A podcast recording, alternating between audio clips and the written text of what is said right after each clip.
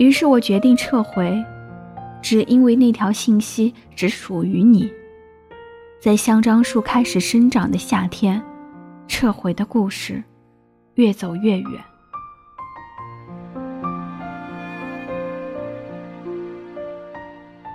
前几天天气突然变晴，没有了阴雨连绵，迎来了久违的阳光。我的几个朋友说要一起去草坪晒太阳，百般无奈，我被他们叫出了寝室。坐在草坪上，温暖的阳光，整个天空都是淡蓝色，一片沉静。朋友中不知道谁提了一句：“我们来做一个游戏吧。”大家都要真诚的回答。题目就是：你们撤回过什么最不想撤回的话？几个轮回下来，明明灿烂到不行的天气。却抵不过草坪上越来越沉重的气氛。我撤回过一句“我很想你”。一直在低头玩手机的丽丽突然说出了这句话。我们都被突如其来的这句话吓到了。你无法想象一个安安静静的淑女，曾经会给别人发这样的话，而且撤回。午后柔软的阳光铺在他的脸上，但他的眼神越来越暗淡。在场的我们静静的听他说：“确实，丽丽的故事温暖又感人。”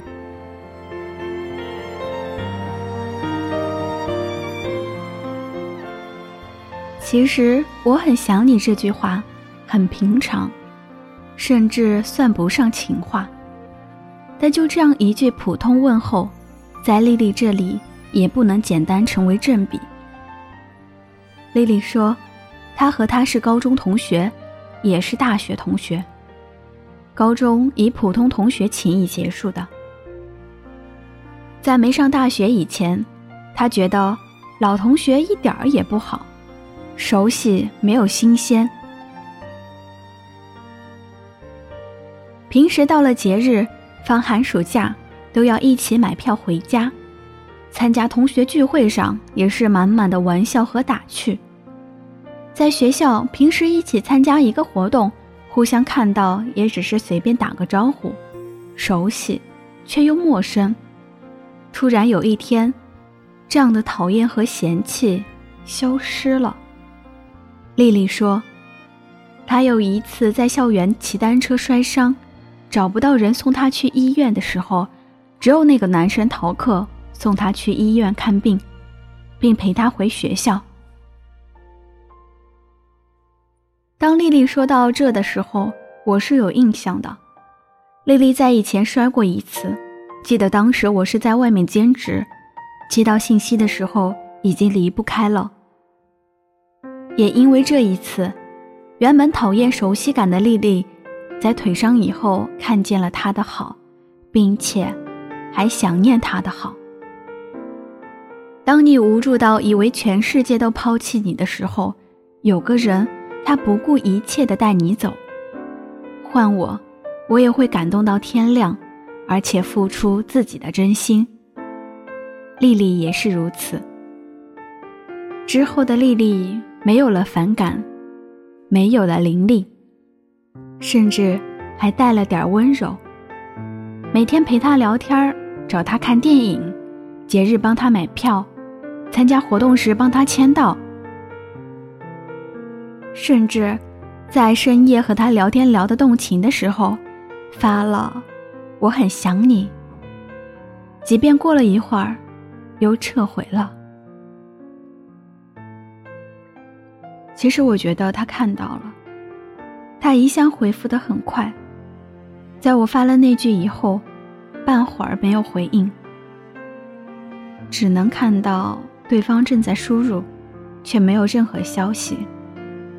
那一瞬间，我撤回了。其实我理解丽丽，就像我刚刚说的，如果我是她，我会感动到天亮，并且付出真心。如果你再问我，我也会在那一瞬间麻利的撤回，和丽丽一样，无关其他，只是感觉他不想面对，不愿回应。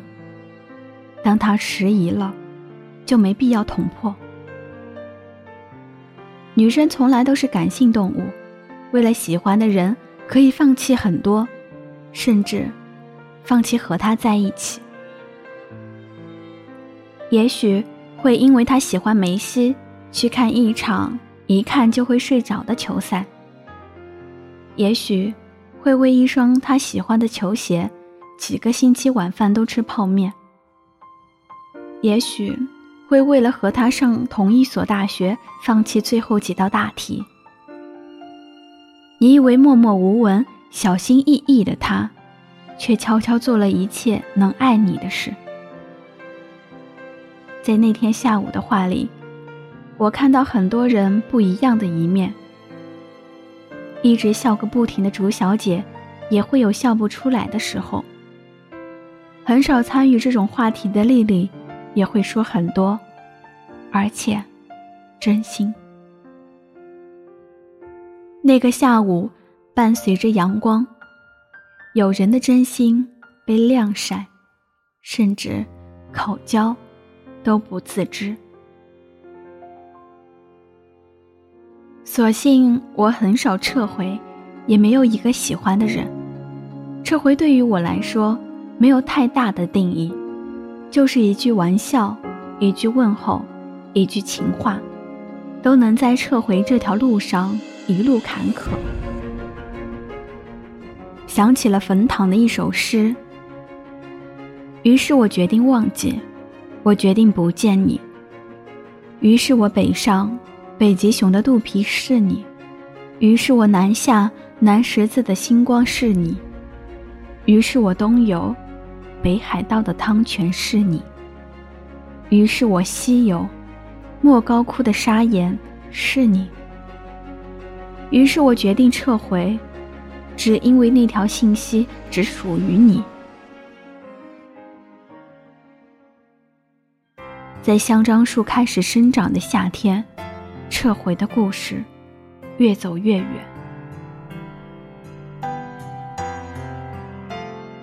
我撤回了那句“我很想你”。作者：高冷怪。我是莫唐。